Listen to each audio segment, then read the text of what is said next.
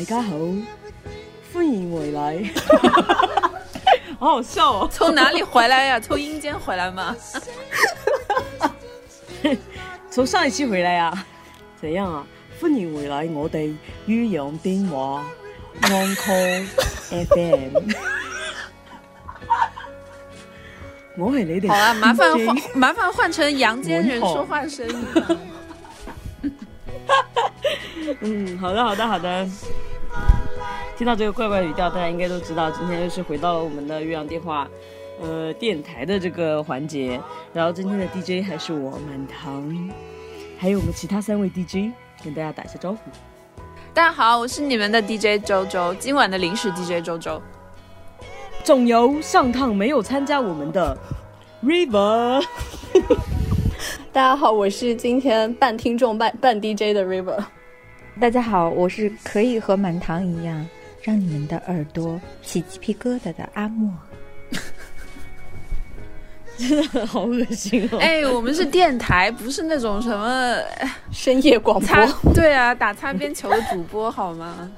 好的。我们今天聚在一起呢，又来到这个环节，是因为最近那个很红的节目嘛，就是那个听港乐的那个节目。然后我们就想到说，其实我们的歌单里面也有很多港乐这一块的东西可以跟大家分享。嗯，所以呢，我们今天就特别来这样一期，就是每人分享两首自己私藏的一个粤语歌，然后让大家来一起同乐同乐同来欣赏。那么首先我就来分享我觉得很好听的一首歌，Job the Music。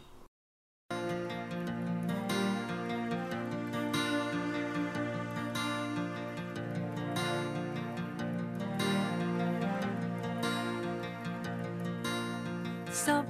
号漫步加州的果园遗失一脸幽怨，没对你再有留恋。十六号沐浴九州的温泉，遗失痴心一片。大概我情绪快要复原，手里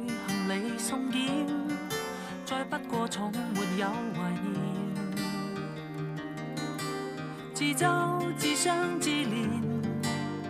已成过期旧证件，逐渐留低挂念，直到没法心软。没故意留下底片，捕捉幸福的片段。我在放它的官方完整版 MV。那 MV 就是人类早期驯服 CG 视频。VR 是不是有一种？就是就是抠屏抠什么？抠绿幕，抠像。哦，对对，抠绿。我天啊！你们现在看这种 MV 会不会更加想出去旅游了？加上这样的歌词，有，真的很可怕。到处它是全世界旅游。就是我推荐这首歌的原因呢，是因为我觉得它真的非常的好听，而且就是放到现在也并不觉得过时，而且它的歌词写的就是非常的，嗯，怎么讲呢，就感觉到很洒脱的感觉，又洒脱又不洒脱。然后那个 MV 大家如果去看的话，也很古早的有趣，很古早的先锋，就是这种感觉。然后我其实是很想讲一下张信哲啦，因为张信哲现在就是已经不是很常出来，而且就是远远没有。他早年那么红，我不知道你们有没有经历过他最红的那个时候。有，我买了他好多磁，我买他好多磁带跟 CD。就是这首歌是九八年出的这张专辑，这个时候应该就是他最红的时候。嗯，就是他本来是在呃台湾地区红，然后后来就是开始往那个香港，就是还有香港地区还有其他地方。到九八年的时候，他好像是参加了。春节联欢晚会，然后他就在 内地达到了一个很红的一个高峰，就是那个时候我记得当代歌坛就是也是很多都是他的封面。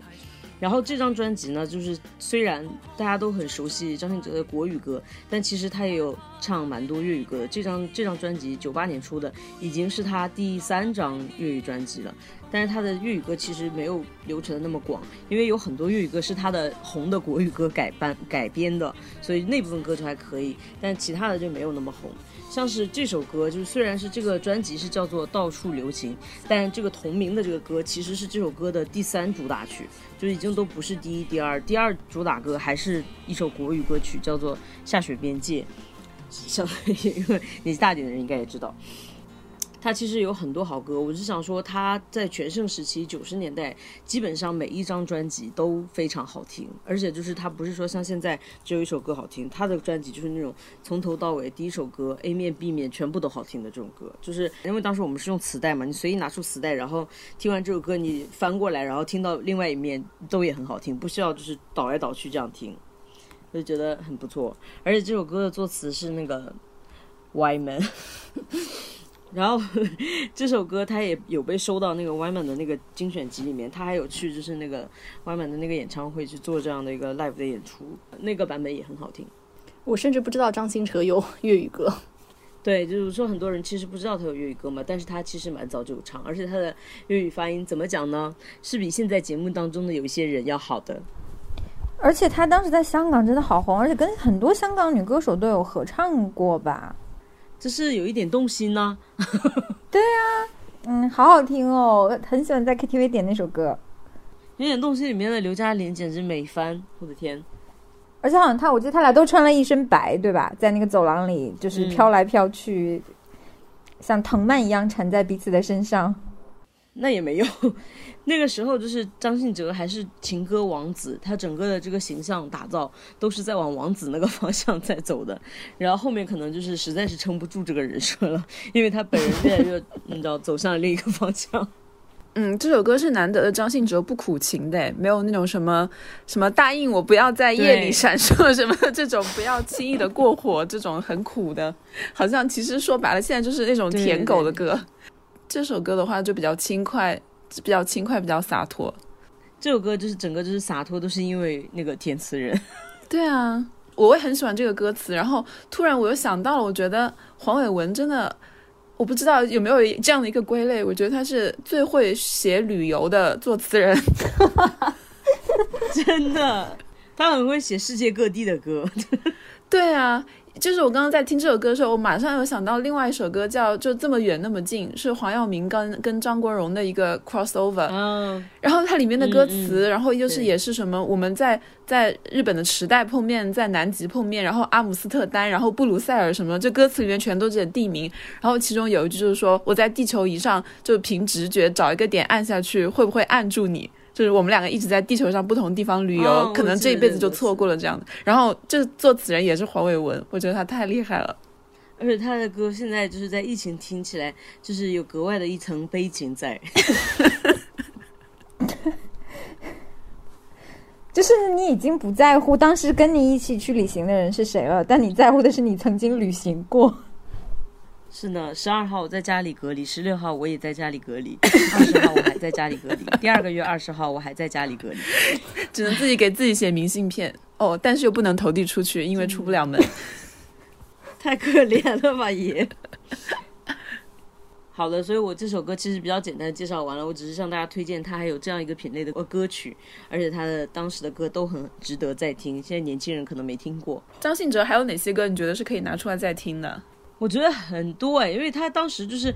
呃，就是基本上红的都是主打嘛，就是你说的那些《舔狗之歌》嘛。嗯。然后他除了《舔狗之歌》，然后在专辑的其他们，就比如说有些什么。两个人的森林，然后还有什么找钥匙啊，什么这些其实都很好听。但是他有一段时间，就是所有的歌都是舔狗歌，真的没办法。就是还有什么忘情忘爱，听上去都非常的凄凉，非常的悲苦，但是也是好听的，因为他的声音其实很很美。我觉得后面就是有一些类似他的歌手的声音出现，但是我觉得都没有他这么的好。你有看过他上那个康熙吗？他就是连唱一些那个恭喜你发财什么的都能唱得很好，就是唱很优美。他是属于费玉清那一挂的，其实 他现在就年纪上来了，变成那一挂了。对，其实最开始林宥嘉刚出来的时候，我会有一点点，就是在几首歌里面会就是有一点张信哲的这个 feel。但是就就那么一瞬间，后来你会发现说，虽然你那个时候听张信哲觉得很糖水或者怎么样，但他真的没有人复刻，无人能复刻。对，其实后面跟他声音比较像是熊天平跟胡夏，嗯，哦，熊天平是有比较细的那种高的声音，对。但熊天平他们两个又跟他又不一样，因为他们两个都非常的嘹亮，就是在高的地方非常的亮。然后张信哲的声音是更感觉更细致一些，而且他的那个音域非常宽广。我记得就是因为我在年轻的时候唱那个宽容到最高的地方。我都觉得我要死了，就是这种感觉。我想说，一个男歌手的 key 怎么能这么高？哎呀，我温柔的包容，真的是怎么怎么发出了一些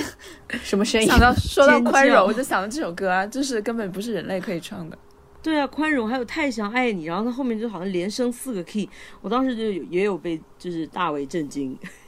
而且你没有觉得差了一点，就是像熊天平跟胡夏，他们声音条件虽然是不错，但是形象上就差了一点，无法把他们包装成所谓的情歌王子。我觉得张信哲当时也有些勉强吧。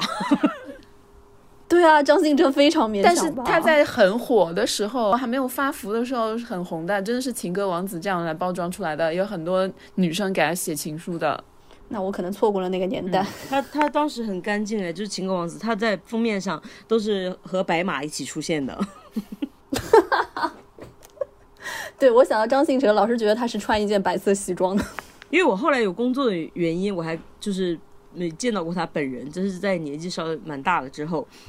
就是那个王子的气质真的已经没有了。但是他开口唱歌的话，就还是非常的稳。嗯，我觉得老一辈的这种歌手，好像业务能力都很过关。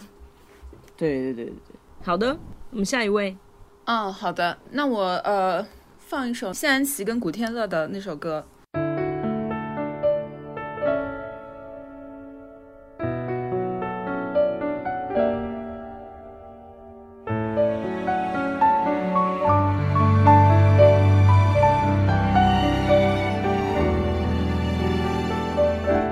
一边脱衣，一边卸妆。并没甜蜜对望，和你却有默契，水怎放？没言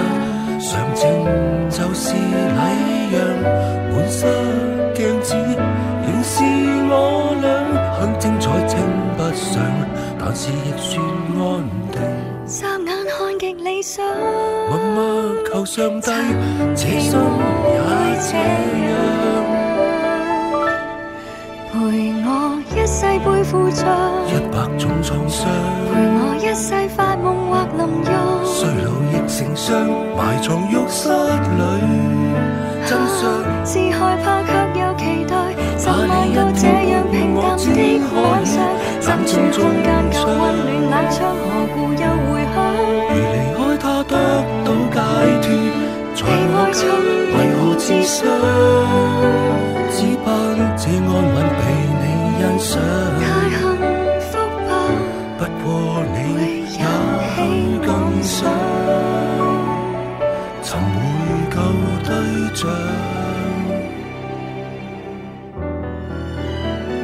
这首歌全名叫《一个男人、一个女人和浴室》。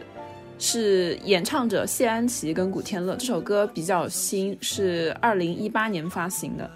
呃，首先要非常隆重的介绍这首歌，就是因为古天乐先生因为二零一八年的这首歌，成为了是叱咤乐坛流行榜颁奖典礼二零一八年的我最喜爱男歌手，就由古天乐获得，因为这首歌。就等于是半首歌让他成为了歌王，然后，然后到现在为止，古天乐也是香港唯一一个收获了歌王跟影帝，就是两个 title 都拿到手的这么一个艺人。对啊，你想想还有哪一位又拿了歌王又拿了影帝的？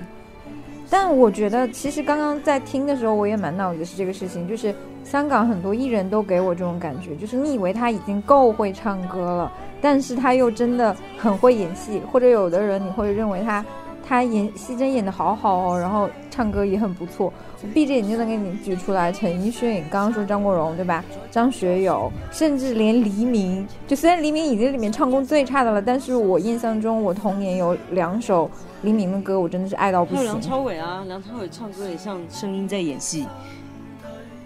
也是。所以，所以这个古天乐他在一九年的第一天元旦那天，我记得当时我还看了观看了这个颁奖礼，当时都觉得。就跟我一起看的就是当时前女友，然后我就觉得说，怎么这世界是疯了吗？因为古天乐不会唱歌是出了名的，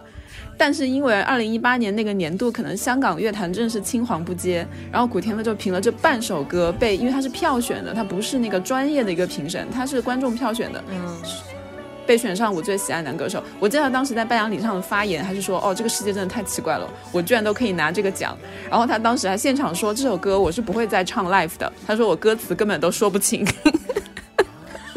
但是就，而且当时有很多专业的像 DJ 啊、乐评人，其实都是很不开心的，还批评了，就说现在香港的乐坛真的是不得了，怎么变成这个样子了？古天乐唱成，我们就是听一听也觉得唱功真的很一般。你记不记得以前古天乐发行过，但最红的时刻有一张专辑叫什么男朋友什么的，我是你的男朋友什么什么，我记得就很烂，就很烂，他就唱的很烂。这首歌唱的也就是麻麻的这样子，很我觉得很一般。但是无奈，因为那你为什么要给大家推荐？对，说的好，但无奈就是第一，这首歌真的很厉害，这首歌很好听，而且就是。他的那个歌词，不知道你们有没有就是注意，他是其实说的是一对，我们就是，呃，默认他们是结婚的成年中年夫妻好了，然后这个男的就一边在。洗手间里面可能在刮胡子，然后在放水，然后就是干嘛干嘛的，然后突然那个女的就进来，然后就开始洗澡，然后那个男的就看着那个女的，然后就说：“哎，你看着镜子里面我们两个人，虽然也并不上算不上很精彩，但是至少也算是安定。”所以这个男的就是非常用心的在维护这段关系或者是婚姻。但是那个女的，因为他们两个是合唱嘛，在合唱里面他又不是完全的合拍，那个女的她又有自己的心里的一些小心思，女的就会说：“我我很安定。”但是我又好像有其他的期待，就是我们一辈子是不是就是这样子了？嗯，或者是说我又很怕辜负你。对呀，他有很重的文学性在里面。他说：“我们一辈子是不是就这样子了？”然后这个男的也感觉得到女的心里的不安，男的也会觉得说：“哦，就更加维护的小心翼翼的维护这段感情，就是很隐忍、很克制的。”加上这个 MV 的表现，就是他就是完全在一个呃类似于洗手间的这样一个空间里面展现的，两个人没有太多的肢体上的交集，就是各自做各自的事情，看上去很疏离。然后这个男的就是穿着一个居家的那种白背心，但是是古天乐穿着居家的白背心。你就会觉得整个质感，文学的质感很强。刚才那个男的是古天乐啊，我竟然都没有认出来，不然呢？对啊，是古天乐啊。有其他人需要在 MV 里面让你看他穿居家服，然后剃胡子吗？我以为只是随便找了两个人过来演。没有啊，那个女的是谢安琪，男的是古天乐。然后在这个 MV 的最后，就是女的她把那个呃浴缸的那个帘子拉起来就进去洗澡，然后男的就看了她一眼。反正它就是一个整个一个非常非常有剧情的这么一个 MV，然后呢，这个 MV 可能整个看起来，哎，就觉得不知道在说什么，就是一对夫妻或者是一对老的情侣的常年在一起的情侣的一个生活的片段。但是很妙的就是，他这首歌是在一整张专辑里面的一个片段。这张专辑叫 The Album Part One，就这个名字就就觉得，嗯，什么意思？它就是 The Album Part One，就是专辑第一部分。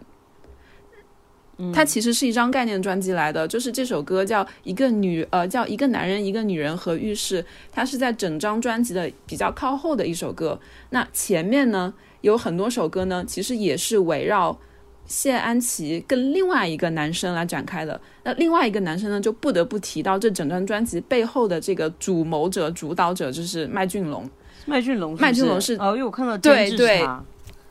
对呃，这张专辑的整个监制 Part One 这张专辑的监制麦浚龙。然后其实这整张专辑呢，跟古天乐的关系并没有那么大，古天乐只是在这首歌里面出现了奉献了自己的声音跟演技而已。他整张专辑其实是围绕着麦浚龙扮演的这么一个角色，他甚至给给里面的角色取了名字，就是那个男主角叫董哲，然后谢安琪饰演的这个女主角叫朴明星，他们两个人可能从少年时期。的就是那种叛逆的恋情，到后来就是结婚，然后又离婚，然后这个女主角就是谢安琪饰演的朴明星，她又遇到了另外一个男生，就是古天乐的这个，然后他们又结婚又结合，然后但是结婚以后，可能他又有二心，又怀念从前的恋人，这是一个非常说起来好像有点狗血的这么一个故事，但是整张专辑是围绕着这样一个脉络展开的，所以这首。古天乐跟谢安琪唱的这首歌，就只是谢安琪这个饰演的这个女主角，在她的第二段婚姻里面的一个心事的展开。然后这个旋律呢，是不是有点复杂？但是，但是这这个旋律呢，就是一个男人和一个女人和一个浴室的这个旋律，它其实在其他的整张专辑的其他的歌里面也有出现。比如说，呃，还有首歌叫《一个女人和浴室》，它就是谢安琪独唱的。她那个那首歌歌歌唱的内容就是说，这个女人她跟她的前夫离婚以后，突然发现自己获得了自由，然后她就泡在那个浴缸里面，在浴室里面享受自己的什么这种什么薰衣草的芳香啊，各种精油啊。就是这种单身女人的心事，说他是在用这种音乐专辑的形式来做一个就是叙事。对对，他甚至都给你不觉得很奇妙？他甚至都给里面的人取了名字，电影化，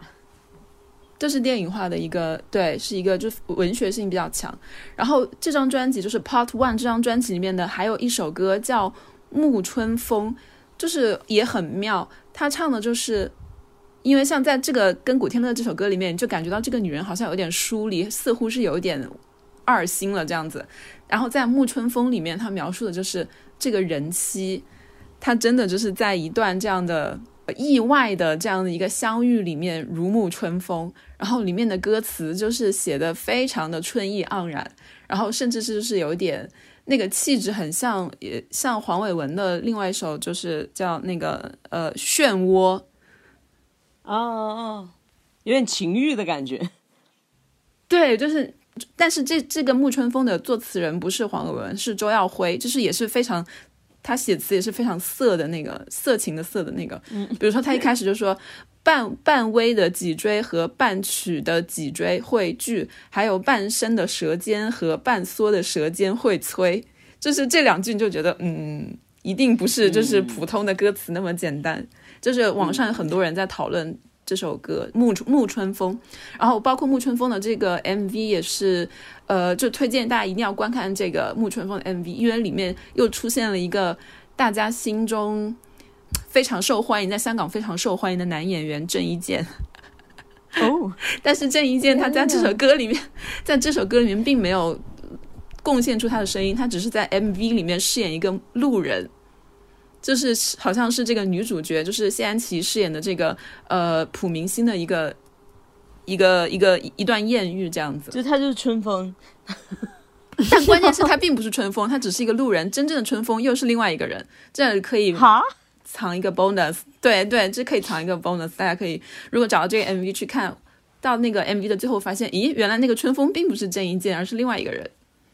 就是大家会觉得说，哦，这张专辑已经就叫 Part One 嘛，The Album Part One，发行于二零一八年。紧接着在二零一九年，麦浚龙又继续了这个董哲和朴明星的故事，发行了第二张叫 The Album and the Rest of It，也是和谢安琪的一个合合唱专辑。然后呢，到了二二零二零年，就第三年又发了第三张叫 The Album and the End of It。有网友说，这专辑就是跟打仗一样，再而衰，三而竭。就 我我我的那个收听的经历也是觉得第一章最好听，第二章还可以，第三章就听过好像都没有什么感觉，因为就是围绕着这两个人男，就是你说到最后就是一一男一女他们的故事能有多复杂，值得用三十首歌来写吗？好像也并没有吧。到特别是到第三张专辑，就会觉得很很累赘了。但即便是这样，在第二张专辑里面，我还是有两首歌想要推荐一下，就是因为它那个概念实在是做的太好玩了。在第二张专辑里面呢，麦浚龙又邀请到了黎明来合唱，嗯，一首歌，对。然后黎明出现了，然后他们一起合唱了一首歌的名字叫《忘记合记》，就听这个名字，歌曲的名字好像有点无厘头，就是忘记合记。嗯，但是你记不记得黎明他曾经在香港是那个一个大哥大的那个通讯公司的代言人，做了很多年。对对对，然后他代言的那个通讯就叫合记，就是合记，对对。对对。然后麦浚龙写了这首歌叫《忘记合记》，好像就是说看书面意思好像说是记得还是不记得，但其实它里面是藏了一个谐音梗，然后是找黎明合唱。然后那首歌的旋律中间那个高潮的部分也是跟黎明的那个当时代代言合集的那首主题歌有一点点相似的部分，就有点意思。我觉得听你讲的时候会有一种解谜的过程，或者是在玩剧本杀，就是好呃好久真的没有这样专心去听一张专辑，也没有专心听别人讲一张专辑了。这也是好像我记得之前跟你们讨论我们要录这档节目的一个初衷，就是感觉现在很多的歌单是很多，名字也取得很好听，但是再没有以前就那种一个磁带 A B 面翻来覆去听的那种感觉了。嗯，我已经很久很久很久没有听过完整一张专辑了。就是周那个推的这个，就是后面那个人麦浚龙吧，我觉得他的作品挺有意思的，因为他本人之前他其实也有两首歌也是这种连续的嘛，他就蛮喜欢做这种事情嘛。你记得他有一首歌叫《念念不忘》？最开始是耿耿于怀，对，然后后来是念念不忘，念念不忘就是讲说这一个男的，然后他就是喜欢他的初恋十十年。之久，然后大家都同学也都知道他喜欢这个女的十年，然后他一直觉得这个女的对他也有意思，然后因为这个女的，就是他就记得这个女的所有的爱好，然后这个女的还会在脸书上面来看他什么东西的，然后同时呢，后面又有一首歌，就他也是跟谢安琪合唱，叫《罗生门》，对，然后就是变成了一个合唱，嗯。对，变成一个合唱，然后这个女生的角度也出来，就是这个女生说：“啊，我一点都不记得你。” 然后就说：“我就是你记得我那些喜好，我有喜欢过吗？我一点不记得了。”然后半夜去看你的脸书，好像我也没有什么印象，可能是无心之举，类似于这样子，就是嗯，他的就是这种剧情感、连续感都还蛮强的，也挺有意思的。对啊，说到麦浚龙这个人，就是也。回应一下你们刚刚说听专辑，我就觉得有些人的歌可能他的专辑的完整性不是那么强，确实是比较难听下去一整张专辑。但是我觉得麦浚龙这个人，他多年来对据我对他的观察，我觉得他的发行的那些专辑都是经得起就是一整张专辑这样听下来的，因为它里面都是有一个他那个创作者的他自己对专辑的那个掌控感是很强的。它都是源于一个概念出现的，比如像，比如说像，呃，刚刚满堂说的那个，它是那个三部曲，然后就是耿耿于怀、念念念不忘跟罗生门，罗生门，就是他自己，如果他是这个歌者，他没有一个这样的概念的话，他是写不出来的。嗯，我跟你讲说，是因为他有钱，是，他是一个富二代，他是二世祖，香港最有名的二世祖，对他有钱就有掌控力，他是不是跟阿娇？阿娇谈过恋爱？没有，他是一直在追他，然后阿娇从来没有答应过他呀。他们有交往过吧？哦，是吗？我记得是没有答应过他，可能是嫌他太丑。但我觉得还蛮有味道的。用很命的话说，就是这个二世祖是身长一七零，脸长三十。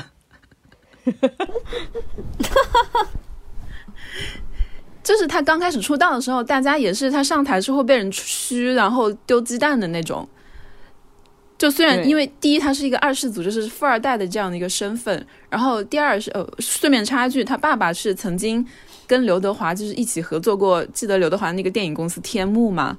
他爸爸曾经是刘德华天幕那公司的合伙人之一，然后后来闹翻了，就足可以证明他爸爸的那个就是家里是真的确实蛮有钱的啊。包括麦浚龙他哥哥是做杂志的，就你也能想到做杂志需要多烧钱。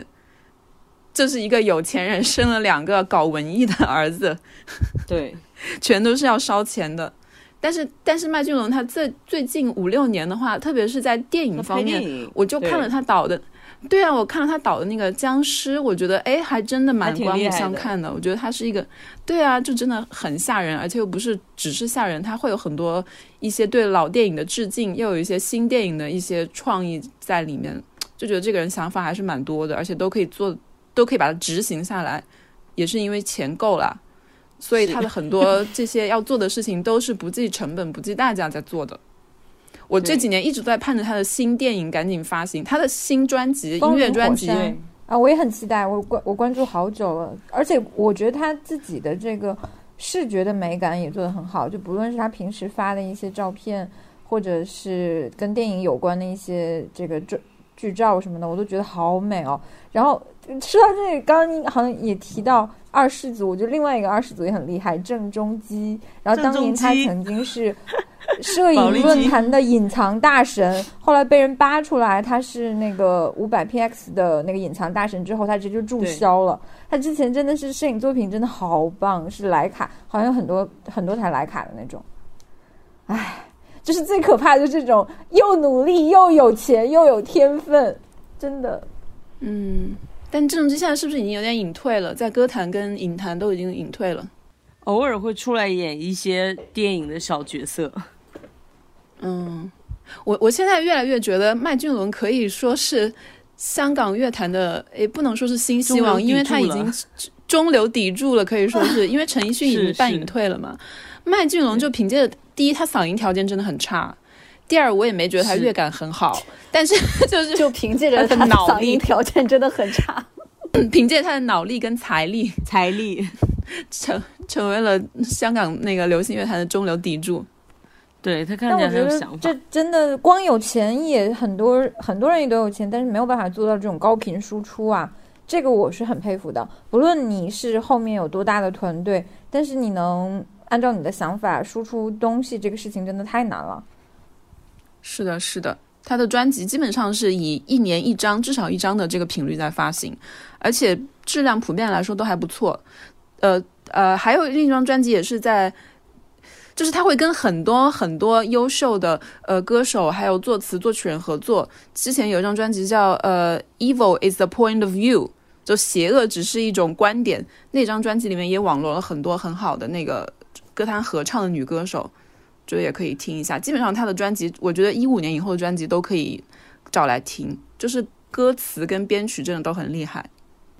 但是首先前前要首要条件是你们要有时间。我觉得你刚刚你们说就是可能很久没听过专辑了，我觉得因为听一张专辑真的很需要花时间，有可能一张专辑里面，比如说十首歌，你就大概需要一个多小时的时间吧。嗯，就你能不能拿出来一个多小时时间来听？而且可能十首歌里面，最后只有两三首歌是你真的喜欢的，那你会不会觉得哦，那我听了其他的歌就是一种浪费？那你三张专辑花了多久啊？我就是有一天晚上，就是突然不知道为什么没睡睡不着觉，然后 Spotify 有个好处就是，就是它是一整张专辑，你就可以这样听下来的嘛。我就是一一个晚上一个通宵，大概从十二点听到六点，然后把它就是来来回回近几年的这四五张专辑都听了一遍。然后就挑出了这几首特别印象深刻的，然后推荐给大家。我觉得如果现在大家还在隔离的话，真的也是时间比较还是比较宽裕的话，不妨可以还是找一些专辑完整的来听一下。特别是他的那个歌词都是真的写的非常好，就用普用古天乐的话说，我都没见过一整首歌里面歌词都没有重复的。他说我记都记不住，根本不可能唱 live。我想补充一下，就是前面说的，就是他那个 MV 里面出现的郑伊健跟那个黎明，其实郑伊健也有唱蛮多歌的，然后他有一些歌也是好听的，大家也可以去听一下。然后还有就是黎明那个合辑，就是这是九十年代的一个东西，嗯，他当时其实这个合辑还有为这个好像是拍了一个电影吧，就是也要不然就是说拍电影，然后这个合辑是大的赞助商这样子，然后就有一个电影。嗯，他在里面叫东东哦，不对，吴倩莲叫东东，就他跟吴倩莲演的电影的名字叫什么我忘了，像是无限寻呼还是什么的，反正就是讲这个合记寻呼台，然后就是他们俩如何通过这个联络，是一个很凄美的爱情故事。我小时候看的大流泪，所以说大家也可以去看一下。吴倩莲很漂亮，嗯。对，哎，你说到何济跟黎明的这段缘分，他们是持续了好多年。他基本上也是以每年一个，他不是电影，也不是 MV，他好像他像是 MV，又像是广告的这样一个合体。广告是广告，但是它有很长的广告，它是有个完整的故事，当时还到处出外景。对啊，然后就像。微电影那样的概念，然后去世界各地发发动直升机啊，什么滑雪啊这样拍，然后当时的每一年的那个女主角都是号称黎明钦定的。我记得有一年的那个女主角还是呃全智贤，全智贤，那很厉害。好的，那我们要么再下一首。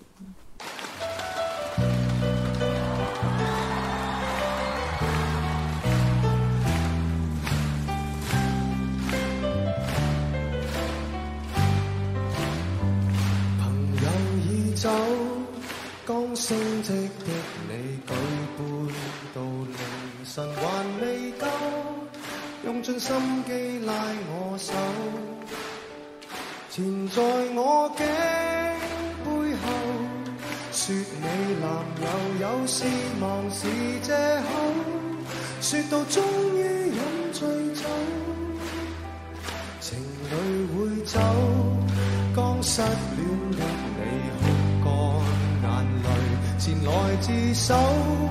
寂寞因此牵我手，除下了他手信后，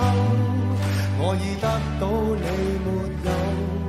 但你我至少往后成为了密友。闭起双眼，你最挂念谁？眼睛张开，身边竟是谁？感激车站里尚有月台，能让我们满足到落泪。拥不拥有也会记住谁？快不快乐留在身体里？爱若能够永不失去，何以你今天竟想找寻伴侣？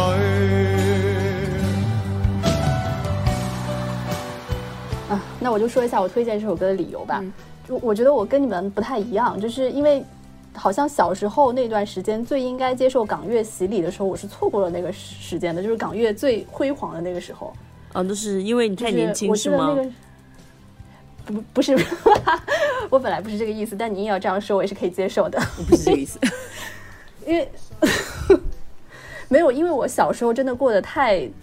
就是严肃了这个生活，我就记得小时候我看那个电视里面放那个《宝莲灯》的动画片，里面有一首张信哲的，好像叫什么《想你的三百六十五天》。不是，爱就一个字，想你的三百六十五天是李玟，真的是什么鬼？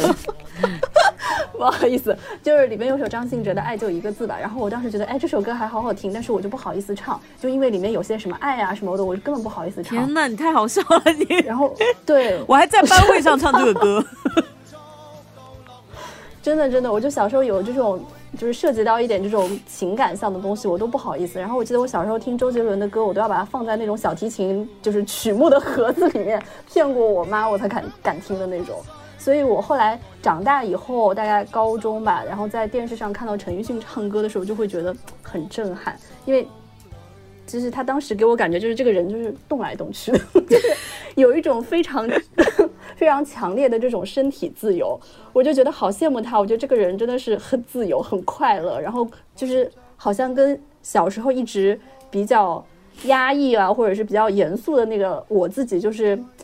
形成一个很大的对比啊。我就很羡慕他的这种自由，再加上我觉得他的声音，就之前我有看乐评人评价他的声音是一种天然昂贵的音色，然后我就觉得当时就非常喜欢。然后我之所以推荐《人来人往》这首歌的时候，也是因为我当时看他的那个。MV，然后我看的这个版本呢，就是他当时的一个演唱会，叫《Get Life》。然后他那个演唱会，他唱人来人往的时候，就是跟他就是 Eason 的那个演唱会的舞台，不是大家都有印象，就是非常的 fancy 嘛，就华丽啊，然后就是整个就弄得很炫，然后衣服也穿的很很华贵的那种。但是我就记得他唱人来人往的时候，就是非常非常简单，就是整个舞台也很朴素，就是一个舞台，然后周围是有一圈那种玩偶穿的那种稀奇古怪的，有些人是什么小护士，然后有些人是小丑，什么就是感觉社会各界的 人士穿的这种。小玩偶的衣服，然后坐在舞台旁边，一边听他唱歌，然后一边拍手，然后就是一束光打下来，他一个人站在舞台中间，一边唱就一边流眼泪。我当时就被这个画面震撼了，然后一直唱到最后，他就说谢谢林夕写了那么好的词给我。然后你就看到他下一秒就非常快乐的说啊，我终于没有唱错歌词啦什么什么。我就觉得这个人很妙。哎，我要必须承认一下，他是我 在香港乐坛的男歌手里面觉得唯一一个有性魅力的。你 真的很妙哎，有多动症哎，真的是在你身上是可以于无声处听惊雷。我觉得他是一个让我完全可以去性别化的香港男歌手。就是你看到他觉得很友好，你想跟他当朋友，然后甚至他以前塑造很多奇奇怪怪的角色，你都会觉得生活中有这样的一个人，但是就毫无存在感。但是你会觉得他有性魅力，我觉得你很妙。就是只要听到他唱歌，就很想扑上去，我就很想扑上去。嗯 天哪！因为声音真的很性感。我也觉得他很有魅力啊，我但是我不觉得他是有性魅力，我是觉得我觉得他老婆都比他有性魅力，好。好吗？我更 如果说有我 Y Y 对象的话，我更喜欢他老婆。刚刚我我必须要说一下，因为 Riven 刚刚描述那个演唱会的场场景，我非常能够能够 get，因为我也是前几年在看那个，就是黄伟文在十年前在红勘的那个黄伟文自己的作品的作品集的演唱会嘛，然后呃每一场陈奕迅都去了，然后有一场他是他那时候脚好像正好受伤了，根本在舞台上都不能移动，他就在红勘的那么大的一个场馆上面那个舞台上，他就站着没动，就拄着个拐杖，然后他背后就是一个很大的一个。黄伟文的一个塑塑料的一个头，那个头一样的东西，他就他就站在那里面靠着那个黄伟文的那个头的那个模型，就唱完了整首歌，然后分别唱了好几首，其中有一首是唱的那个呃许美静的那首最有名的叫什么？倾城。呃，倾城。倾城，对对对，我就觉得就是我听过最好听的倾城的版本，当时觉得天，对我就觉得我就觉得他很妙，我觉得他唱的所有别人的歌的翻唱都比原唱要好。包括那个约定，我觉得他唱的也比王菲好。陈奕迅在刚出道的时候，因为我当时在买当代歌坛，然后他是出现在一个假内页里面，他是一个很帅气的瘦瘦的小伙子，然后就是在肩上扛着一个收音机拍了这样一张写真照，然后 他当时走的是一种清秀小生的路线，然后没有人预料到他后面会变成现在这样。他当时是走那种帅气小生，然后是他和呃谢霆锋是齐名的，就是一样的帅气的刚出道的小哥这样子的一个情况。后来他就慢慢的变掉了。然后我记得，因为我接受就是采访过他，就相当于是一个采访吧。当时我们其他好多家记者都在一起，然后等着采访。因为我是第一次那个碰到陈奕迅，然后我在想说，那要问什么问题？然后其他的记者就跟我说：“陈奕迅啊，不用问问题，他自己会讲，讲不停。”然后，然后过了一会儿，就果然如他所料的，正好就开始有一个人问了一个问题，然后他就全程一直自己讲了非常非常多的话，就是就是不得已要打断他才能问下一个问题这种情况。他刚出道的时候，我记得他是参加了一个歌唱比赛吧，是跟杨千嬅是同一届，然后他当时是签了一个华星唱片公司，对，然后他是跟杨千嬅还有梁汉文三个人被打包出道的，然后一开始一直都是唱一些广告歌曲。不是，所以那个他不是就相当于说，就这次这个节目嘛，这个生生不息啊，他们就说他是一个隐藏的人物，因为他虽然人没到，但是他的歌也到了，他的照片也到了，而且就是他跟杨千嬅之间的友情也是一段就是佳话。嗯，就相当于是《甄嬛传》里面讲亲情嘛，就是类似于这样子的。就之前就有说那个郑中基跟杨千嬅好像当时分手的时候，然后就是是杨千嬅非常难过，然后好像陈奕迅给了他非常多的帮助和安慰。对，都都说杨千嬅跟那个陈奕迅当年是 puppy love 嘛，然后说杨千嬅即使结了婚之后，陈奕迅看到她还是叫杨小姐，从来不叫她丁太太。我觉得粉丝很多 CP 粉真的就是在。各种历史尘埃里找堂客，就是会扒出他俩以前演的电影啊，共同接受的采访啊，或者是那种蛛丝马迹来证明他们真的爱过。哎，他们两个那个电影很好看，他们俩那个讲那个鱼市场的那个电影很好看。对，每当变换时，嗯嗯，对啊，我记得有一个里面有一个片段，就是杨千嬅给呃陈奕迅脸上化妆，有没有？把他画成一个小丑的样子，我就记得那个片段，就是天哪，这个男人也太帅了吧！我哈，我对他的第一个影视印象，影视印象是薰衣草，你们记不记得？就是金城武支了一对天使翅膀，我记得通掉到了金城武掉到了陈慧琳家里，然后然后冒出来一个人，我觉得这个人很眼熟，然后这个人顶着一个那个鲍勃玛丽的那种爆炸头。我觉得这个人好眼熟，声音也很熟，他是谁呀？最后就一直等到最后，发现他是陈奕迅，这个大崩溃。我这陈奕迅就是在那个二零二零年的时候，第一次疫情的时候，然后他在香港有一次线上演唱会，对对对，什么？对，然后前面是他的歌，他就是在一个地铁站，然后靠那个维港的那个地铁站，哇，那个很棒，那个体验好好。我记得我在虹口看过他的一场演唱会，然后你刚刚说的那个穿小丑服装，然后周围有各种各样的东西跳的那一段，在虹口也复刻了。然后我当时因为那时候比较穷，然后买的是那种远山的票，就是看着大屏幕上，然后他唱的其实很累那首歌，就是他，然后下面又接了一首很快的歌，就是你能听到他喘息不稳，但是他还是能够以基本上很优秀的这个表现把整首歌唱完，然后包括他就是。从头到尾的那个嗨的那个感觉，我觉得好像摘掉头套的时候，那个汗就是整个全部贴在他那个超大号的那个脑门上。我这个人就是那种看完演唱会，我可能会给一个人加很多分，或者是立刻减很多分的。但陈奕迅绝对是那种你看了现场之后加很多分很多分的那种。陈陈奕迅这首歌就是有一说一，真的蛮难唱的，因为他的气好长哦。他是正儿八经在国外，他是正儿八经在国外学过声乐的，他是可以唱美声的那种，而且。他是自己说过自己有考过级有证书的，对，他是那种他好像在英国读的是建筑，然后也主修了音乐，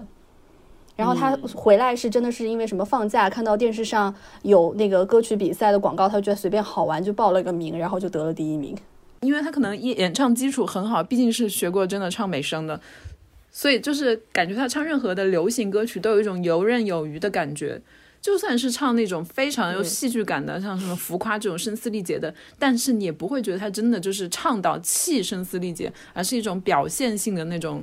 那种戏剧性的一种表现，就是会让人觉得很放心。嗯，他是在控制范围内的。就是他刚出道的时候，开始就是一个小生的形象，然后后面他有一首歌开始红了之后，就是有一些乐评人就会把他称作是张学友接班人，就是香港的下一代顶梁柱这样子。然后我当时还不是特别的理解，然后在后面就是时间越长，就越发的理解，就觉得说他真的非常厉害。我记得这件事情，就是当时有记者就一直说陈奕迅是张学友的接班人嘛，然后陈奕迅当时回了一句说：“可是张学友不是还在上班吗？我怎么接他的班？”啊？” 然后我就记得说，他以前其实就是在陈奕迅之前，那个就是香港的那些男歌手唱腔都是属于比较偏张学友那一派，就是有点对。很复古吧，我也不知道怎么说，反正就比较老派的那种感觉。但是从陈奕迅开始，他其实是开开辟了一个新的流派，他其实是带有一点欧美音乐的那种风格在的。对我听过他，还有那个林子祥，还有谁啊？反正几个老男人一起唱那个《Uptown Girl》。哦，我当时就觉得，就就怎么能这么又有那种就是香港电影里面那种阔少的那种开着敞篷跑车去接女朋友的范儿？然后又有那种欧美的那个感觉，就是还蛮难拿捏的，我是觉得。嗯，然后反正陈奕迅的歌里面，我是比较喜欢林夕作词的几首歌。还有哪几首啊？像什么人来人往，然后呃，夕阳无限好吧，还有什么？嗯，我想于心有愧什么的，反正就是林夕给他写了很多很多歌。哎，那我没有注意，但我也比较喜欢这几首。还有最近那个什么呃陀飞轮，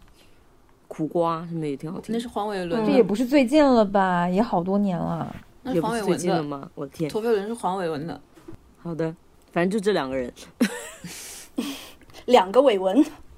好，下面应该是阿木了吧？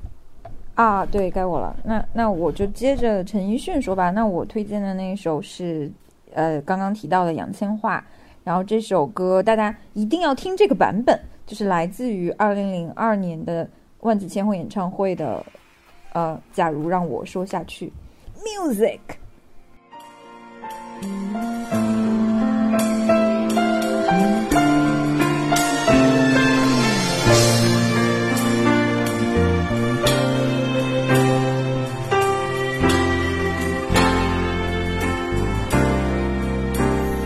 任我想。我最多想一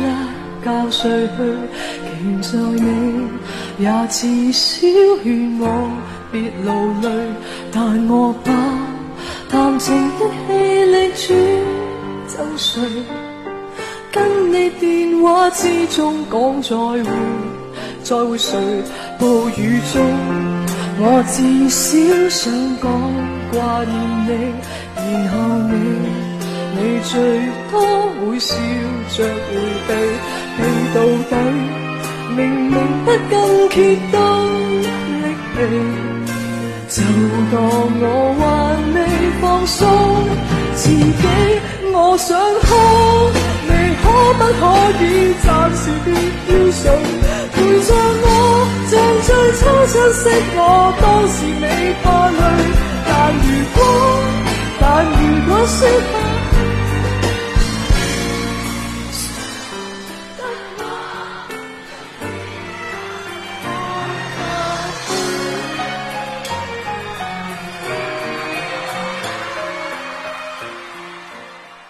我推这首歌是因为我我其实没有那么早喜欢粤语歌，最早可能高中的时候零零星星听过一些，然后呃或者是在喜欢的歌手里面，就整张专辑里可能会有一两首粤语歌会会去听，然后我最开始系统性的喜欢上粤语歌就是杨千嬅，然后当时呃大学里面有一个校园资源论坛叫做五 Q，我不记得。那个周周，你还记不记得？当时在大学的时候，我们校园网很烂，上外面的网都很慢，但是在五 Q 上资源就特别多。某一次录制的时候，你也你们出现了同样的对话，然后我就说不记得，我现在还是说不记得，我我仿佛那个大学我都没上过一样。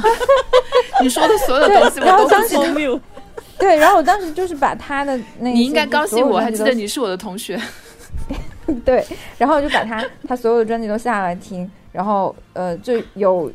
有这一个的 M P 三夹在那一堆乱七八糟的资源里面哦，我当时特别的好奇，我就不明白，就是怎么会有人唱歌演唱会时候哭成那样？而那那首歌前面就是我们刚我发出来那个链接里面是把前面的它自述的一部分剪掉了，但是我之前听那个版本里面前面还有一大段粤语的叨逼叨，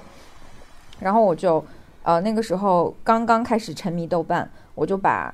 就是我的疑惑发了上去。当时的中文互联网对于这些音乐音乐人的八卦也还没有那么多，我就发到豆瓣一个小组，就是杨千嬅的那个万紫千嬅的小组里，想问大家说这个演唱会上他唱着唱哭了是怎么回事？为什么会哭成那个样子？然后这个帖子差不多从。呃，零七年有人一直到一七年还在回复，就是断断续续的有人回复了这么多年，然后大家就会有从各自的角度去讲他当时为什么哭。然后最开始有一个评论就把他前面说的那段叨逼叨说出来了，就是他说他要感谢几个人，包括林夕、黄伟文，还有其他替我填词的人等等，然后说了这么多，然后又说当天晚呃他要感谢他的家人，因为他当时是连唱七晚。他连唱七晚，每天晚上唱足三十首歌，就是要唱满两百一十首歌。他爸爸妈妈每天都来，并且在地铁口会去听其他观众对他的评价，把夸他的评价都带回来去讲给他。所以就是他就一直在说啊，他觉得感谢他的家人和朋友，然后进入的这首歌，然后继续哭，但没还是没有人来解释说为什么唱到这首歌后面哭成那样。结果就。开始，大家就你一言我语的拼凑出来的一个原型。一开始是一个人说，这是林夕写给杨千嬅里面所有的歌里面，他自己也最喜欢的一首，因为他说记录了一个自己的真实的经历。是呃，里面有一句歌词就是呃，台风天给你打电话嘛，最后是无非逼你一句，如今我已经跟某位同居，就是。想要打电话给旧情人，逼他说出这句话的这个感觉，有一个网友先说是因为林夕在台风天，呃，在海边遇到了旧女友，可惜无奈他已经有男友，然后就立刻回复，就有人纠正他说，明明这个版本应该是林夕在海边遇到了旧男友，呃，无奈他已经有新男友，然后请问那个男友是黄耀明吗？然后接下来就又有人来纠正说，啊，不是这个样子的，是。台风天，林夕打给黄耀明，黄耀呃，然后说自己不开心想死，然后黄耀明说那你就去死，然后林夕就写了这首歌。就当然我也不知道这个拼凑的结果到底哪个是真的，但是大家越说越有样，越说越有样。但是最后还是有人就慢慢说回回溯二零零二年那个时间，应该刚好是郑中基出轨，就是他跟郑中基彻底分手的那一段时间。杨千嬅和郑中基那段感情好像也是还蛮有名的，嗯，对，然后所以他就是一直唱到最后，呃，就是会到哭的，就是像断气一样。这个帖子我我我印象中最后是有一个呃叫做“亲爱的马加列”的用户啊，我在这里非常感谢这位豆友。就刚刚你们在讲那个古天乐和谢安琪的那个那个那个那个呃 MV 的时候，我其实满脑子也是马加列列这部电视剧。就是我觉得香港的这些词人也好，或者是这些音乐人也好，真的很擅长讲这种情感纠葛、都市男女的故事。对，就嗯，那个马嘉烈又补充说，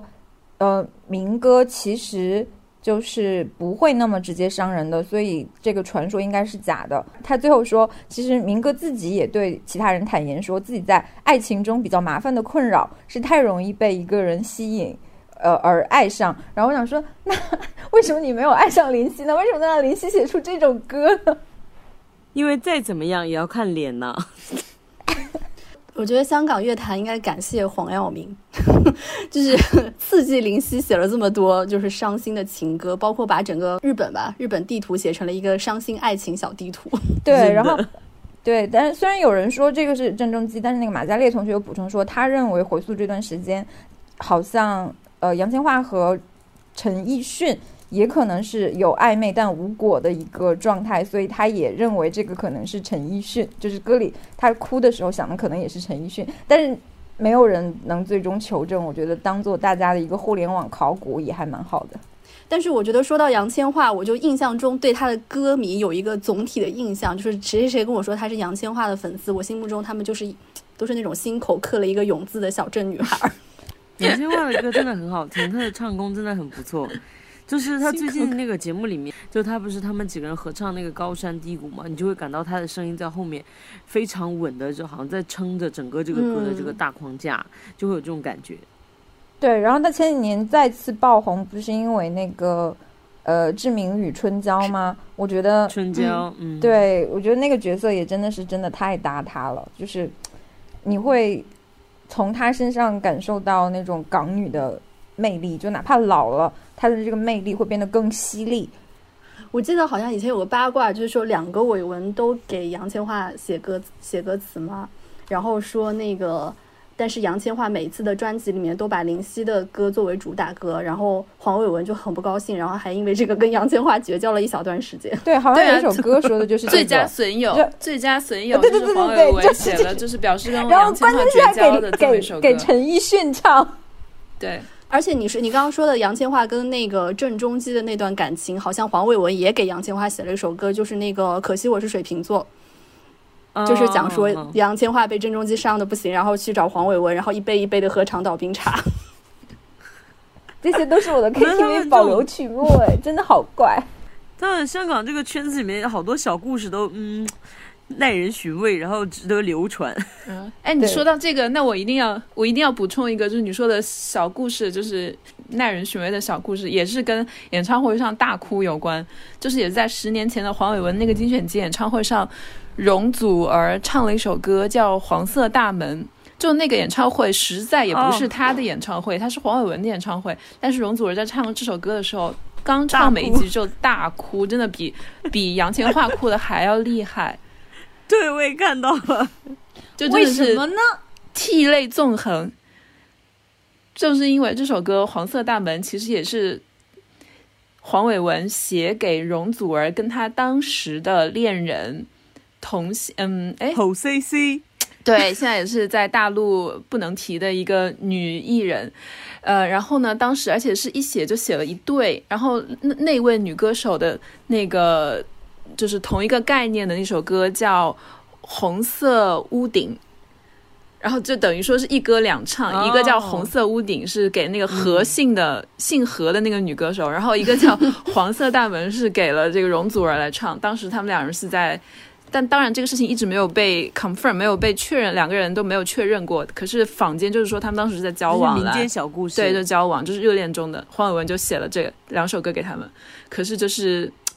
事过境迁，然后两个人多年以后也再也没有联系，基本上在公众场合也不再会同时出现了。然后，呃，多年以后，容祖儿在黄伟文的演唱会上再唱起这首歌，突然就涕泪纵横。因为歌词也是写的非常好，就是两首歌的歌词意思都是说，希望可以找一个没有人打扰的地方，我们两个人就好好的在那里。那个地方就是一个黄色的大门，一个红色的屋顶，就只有我们俩住在那里，可以互相保护彼此，互相守护彼此。大意是这个样子。嗯，好感人。因为据我所知，黄伟文在容祖儿的各种恋情里面也是充当了很多次媒婆的角色。我记得杨千嬅早年的那个早年的电影里面，黄伟文还一直出来客串的，就客串一个路人什么的。黄伟文还出过时装专栏，哎，他还出过时装专栏和时装书。本人最早开始写时尚文案的时候，还给他写过书评，我至今记得签字两百。所以我觉得香港的这个作词人这个职位真的很有意思。他首先就是他真的级那个顶端的最高级的作词人，他是跟那些最一级、二级的歌手的关系私交是非常好的，这样他才能真的写到他们的心里去。嗯，我记得之前林夕还说，呃，杨千嬅是他身上掉下来的一块肉，